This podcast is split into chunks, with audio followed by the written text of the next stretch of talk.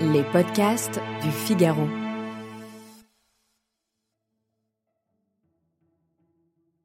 Beauté. Partout, Camus exalte la beauté. La beauté est souvent associée à la nature et au paysage, bien sûr. Elle n'est pas spécifiquement liée au portrait d'une femme aimée, ou alors à celle des femmes vues sur la plage en train de danser, des inconnus qui attirent l'œil de l'observateur. Chez Camus, la beauté ne peut pas être une promesse ou une affaire d'avenir. Elle ne peut être que dans le présent et la vie terrestre, réelle, où elle n'est pas.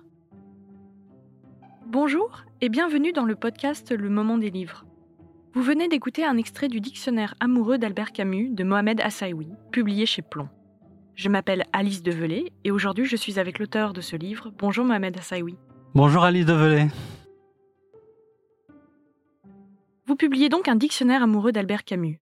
Albert Camus, votre père, votre frère, votre professeur, votre ami, selon vos mots. Un écrivain qui vous a apporté de la joie et consolé du chagrin. Un écrivain que vous avez toujours dans votre sac. Ce dictionnaire est une sorte de déclaration d'amour pour l'auteur et son œuvre, dans lequel il est question d'absurde, de bonheur, d'amitié littéraire et bien sûr de philosophie. Alors, première question, Mohamed Assaoui, peut-être un petit mot sur l'esprit de la collection Dictionnaire amoureux. Pourquoi avoir choisi Camus? Mais justement, euh, dans ce dictionnaire amoureux, c'est un peu un oxymore euh, d'ailleurs. Euh, dictionnaire et amoureux, normalement, un dictionnaire devrait être quelque chose de clinique, de hum, précis, exhaustif, etc. Or, le dictionnaire amoureux, c'est complètement subjectif. J'ai choisi les entrées, j'ai choisi de parler de ce que j'avais envie de parler, et donc c'est mon Camus à moi, tout simplement. Et quand on choisit un auteur, il y a sans doute forcément des raisons personnelles, des choses intimes qui vous rapprochent de lui. Est-ce que vous pouvez un petit peu nous en parler? Oui, bien sûr. Ce qui est euh, étonnant, c'est que quand on choisit un auteur, en fait, on ne sait pas forcément au début pourquoi on le choisit. Moi, j'ai découvert Camus comme sans doute beaucoup au collège, euh, un extrait euh, de, l'étranger.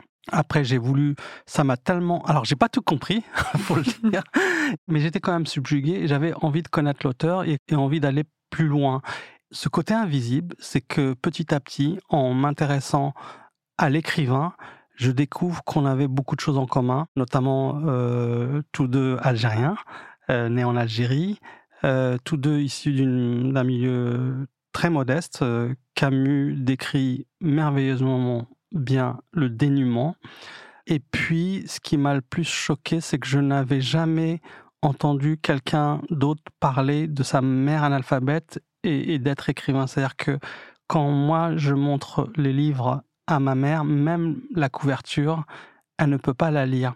et Camus a bien décrit cet état-là, et notamment il a dédié son roman posthume, Le Premier Homme, à ma mère qui ne lira jamais ce livre. Et c'est ce que vous avez voulu transmettre à travers ce dictionnaire amoureux C'est un peu de votre vie, de votre parcours ou de votre passion surtout pour l'écrivain? Ah, c'est absolument ma passion pour l'écrivain.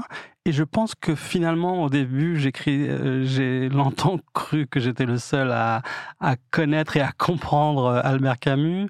Et heureusement, j'ai bien compris qu'après, il fallait le partager un peu et que nous étions des millions à l'aimer et surtout des millions à être passionnés par ses textes à trouver un sens à sa vie même euh, dans la lecture aussi bien de ses romans comme L'étranger, je l'ai rappelé, mais aussi La peste et ses pièces de théâtre qui sont formidables, euh, notamment Les Justes, Le Malentendu, Caligula. Et puis, c'est ce que j'ai voulu mettre en avant dans son dictionnaire amoureux. Peut-être a-t-on oublié les nouvelles de Camus qui sont juste magistrales, et je crois que c'est là où il est le plus lui-même, lyrique, amoureux. Il exalte la vie en permanence. C'est vrai que pendant le Covid, on a parlé euh, de Camus à cause de, à cause, grâce à la peste peut-être. enfin bon, je ne sais pas dans quel sens.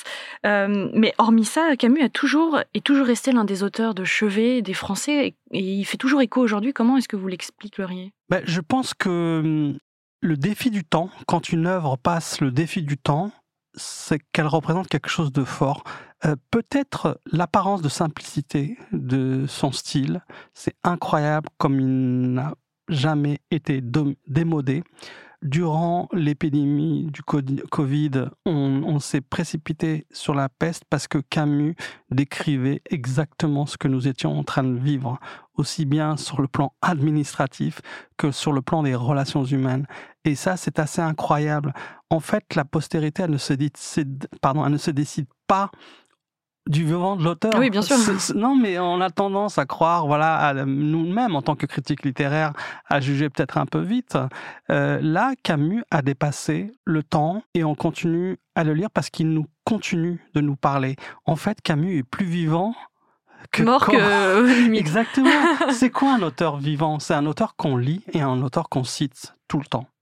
Et en parlant d'auteurs qu'on cite, on revient à votre dictionnaire. Un dictionnaire, ce sont des mots que l'on définit. Est-ce que certains s'imposaient d'eux-mêmes dans, dans votre dictionnaire? Oui, bien sûr, parce que je voulais pas passer à côté des choses qu'on attendait, notamment par exemple la polémique entre Jean-Paul Sartre et Albert Camus, mais aussi, euh, comme je disais au début, c'est un dictionnaire subjectif, subjectif. Donc, j'ai choisi des entrées qui me semblaient parler de Camus, notamment évidemment l'amitié et l'amour, mais aussi la sensualité.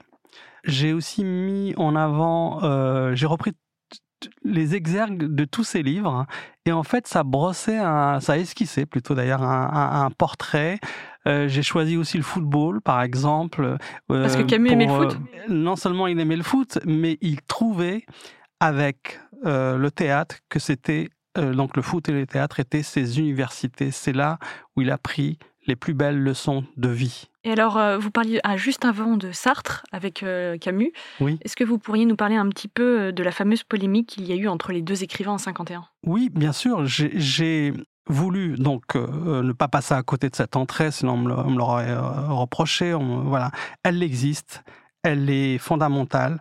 Mais ce que j'ai voulu ajouter, c'est que d'abord entre Camus et Sartre, c'était une grande, une immense histoire d'amitié. Sartre a fait la plus belle critique de l'étranger au moment de sa parution. Avec Simone de Beauvoir, il formait un trio d'amis au point où euh, Sartre et Beauvoir ont proposé à Camus de mettre en scène huis clos la pièce de Sartre et même d'y jouer un rôle principal, euh, Garcin la polémique est arrivée après la publication de L'homme révolté, où là, Camus en avait vraiment marre, dit-il, c'est l'expression qu'il utilise, de ces intellectuels qui donnent des leçons et qui mettent leur fauteuil toujours du côté de l'histoire. Donc la, la polémique, le combat idéologique était violent, mais ce que j'ai voulu retenir aussi, c'est qu'en en fait, on n'a pas reproché à Camus ses idées. Et c'est là où j'ai même ajouté le mot de mépris dans le dictionnaire. Il a fait l'objet d'un mépris social, un mépris de classe. Et ça, j'ai trouvé, excusez-moi le terme, vraiment elle est indélicat pour pas dire un mot beaucoup plus méchant. Ce qui est fascinant, c'est que entre Sartre et Camus, il n'y a jamais eu un, duel, on va dire, entre les deux écrivains. On retient Camus aujourd'hui et Sartre commence à sombrer un peu plus dans l'oubli. Oui, il ne faut pas exagérer. On n'oublie pas Sartre. Et moi, je mets dans cette entrée euh, polémique Sartre-Camus que Sartre est un grand écrivain de littérature et de philosophie et de théâtre, exactement comme Camus. Et donc, il ne faut pas non plus, euh, sous prétexte d'aller dans un camp ou dans l'autre, oublier ce que Sartre a apporté. Et il a beaucoup apporté au monde intellectuel. Il s'est trompé, contrairement à Camus, mais il euh, ne faut pas euh, dire que c'est quelqu'un de négligeable. Ah non, non, on va, va pas dire ça aujourd'hui, non, surtout pas. dans ce dictionnaire, vous dites surtout que vous n'auriez pas pu le faire sans Catherine Camus. Pourquoi? Bien sûr, parce que Catherine Camus, c'est la fille d'Albert Camus. Elle avait 14 ans quand son père est mort en janvier 1960. Euh, c'est un, évidemment une perte euh, irréparable pour elle.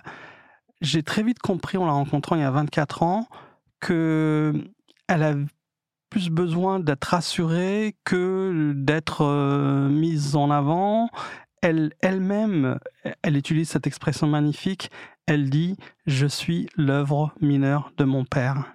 Et ce dictionnaire amoureux, je ne pouvais pas le faire sans elle parce qu'elle m'a beaucoup apporté. Alors, l'écrivain, les textes, je pouvais euh, y aller, je pouvais y aller tout seul. Je pouvais euh, tenter de comprendre. Celui qu'on ne voit pas, le père, qui, qui me l'a fait rencontrer d'une certaine manière, elle, le Camus passe pour un écrivain et un homme solaire. Elle me décrivait un homme un homme parfois seul, mais aussi quelqu'un qui adorait les blagues. Et donc, je pense que euh, son, ses confidences, ce qu'elle, euh, c'est la meilleure spécialiste de Camus. Je pense qu'ils ont enrichi ce dictionnaire amoureux et c'est pour ça, contre elle, j'ai tenu à ce que son nom apparaisse sur la couverture. Alors, Albert Camus, c'est le philosophe, c'est le romancier, le dramaturge euh, qui se joue encore aujourd'hui dans le monde entier, c'est l'essayiste et le journaliste. Et moi, j'ai envie de vous poser cette question quel est votre Camus préféré? Eh ben, vous avez oublié une casquette, le nouvelliste. Oui, bon, on peut pas tout dire. le joueur de football aussi. Exactement, gardien de but, c'est vrai. Euh, non, mais euh, pour moi, ce n'est pas une plaisanterie parce que Camus a démarré par deux recueils de nouvelles, L'envers et l'endroit, et Nos, qu'il a publié chez un, petit éditeur algérien, et même algérois à Alger. Elles sont magnifiques, ces nouvelles. Après, il a fait L'exil et le royaume, et puis l'été. Et moi, j'ai formulé le vœu dans ce dictionnaire amoureux qu'on rassemble en un seul volume euh, ces 41 ou 42 nouvelles. Elles sont juste magnifiques. Nos, le début, vous y êtes tout de suite. Il exalte la nature, la sensualité. Je disais qu'il était plus lui-même parce qu'il n'est plus dans la fabrication d'une œuvre comme par exemple pour la peste ou l'étranger qui sont très travaillés, limite euh, dans un style, euh, une écriture blanche, sèche. Là, c'est le lyrisme. C'est. C'est les premières années aussi euh, d'écriture? Oui, oui, c'est effectivement, c'est il les a publiés. Il avait quand même, on peut parler de génie littéraire. Il avait, il avait 21 ans et 23 ans quand il a publié et ces nouvelles. Et elles, sont magnifiques parce que, d'ailleurs, lui-même a fini par reconnaître que chaque fois qu'il manquait d'inspiration, chaque fois qu'il avait un blocage, il retournait à la source, c'est-à-dire l'envers et l'endroit, son premier recueil de nouvelles. Il s'auto-influencé, j'adore. non, mais parce que euh, il dit que tout écrivain a une source, et lui, sa source, c'est son premier recueil de nouvelles. Alors, on a parlé de votre passion pour Camus, mais on peut également évoquer votre passion pour la littérature, puisque vous êtes également écrivain et journaliste littéraire. Oui. Alors, Mohamed oui, j'ai une première question. Quel livre vous a fait aimer lire? Ah, il faut replonger évidemment dans, son enfance. Euh, celui qui m'a fait lire, c'est, je l'avoue, hein, une, euh, une, version Disney du livre de la jungle. voilà, j'ai découvert après que le livre de la jungle c'était autre chose que la version Disney, et notamment il y a deux tomes, euh, le livre premier et le livre second. Mais oui, je suis rentré par par euh, l'envie de lire, parce qu'on ne peut pas parler de littérature, par euh, le livre de la jungle, tout simplement. Quel est votre livre de chevet? Bah, C'est très facile. Euh, c'est vraiment un livre de chevet. C'est-à-dire, c'est pas juste une expression, c'est un livre qui, est, qui a toujours été à peu près à un mètre de portée de main partout où j'ai habité. C'est le roman inachevé d'Aragon. C'est un recueil de poésie. Je peux le lire tout le temps. Chaque fois, j'y trouve quelque chose de formidable. C'est une, poésie, euh, une poésie de la vie. Donc Aragon sur la table de chevet et Camus dans le sac. Oui, oui, et parfois les deux dans le sac. Quel livre vous a fait pleurer? Oh oui, je m'en souviens bien. Euh, c'est Paul et Virginie de Bernardin de Saint-Pierre. Je, chaque fois, je suis inconsolable de cette euh, mort de la jeune fille qui essaye de de se sauver du bateau. Quoi. chaque fois, j'ai l'image en tête. Quel livre vous a fait rire? Alors, c'est un recueil de blagues. Et j'adore Popek, euh, l'humoriste juif, qui a un humour très, très, très fin. J'aime beaucoup le lire. Euh, il est, il est, revenu à la mode. Euh, j'aime bien, le, par exemple, en ce moment, il y a chez les éditions bouquins, le bouquin de l'humour juif. Et, euh, voilà, ça me fait rire et ça me fait réfléchir en même temps. Quel livre vous a mis en colère? Bah, Les raisins de la colère. Je m'en souviens très bien. C'est avec Les Misérables peut-être.